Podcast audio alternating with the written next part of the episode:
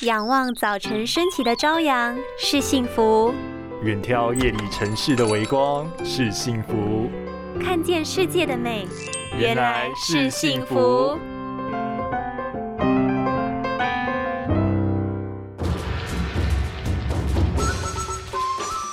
新年新气象，看剧打电玩到天亮。许多人在过年期间总是毫无节制的使用三 C 产品，对视力造成严重的影响。增加户外活动、踏青的时间，不仅能多陪伴家人。凌晨三点，好累哦。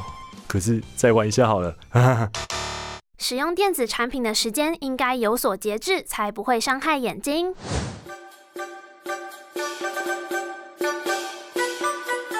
踏青走春不仅能活动筋骨、陪伴家人，更能舒缓长期工作使用电子产品对眼睛造成的损伤。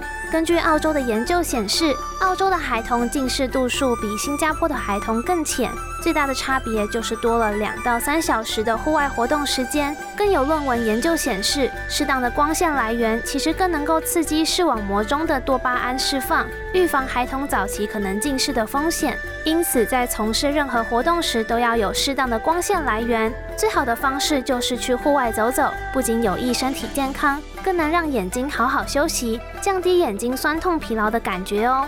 趁着年假期间，赶快和家人出去走走吧！祝大家新年快乐！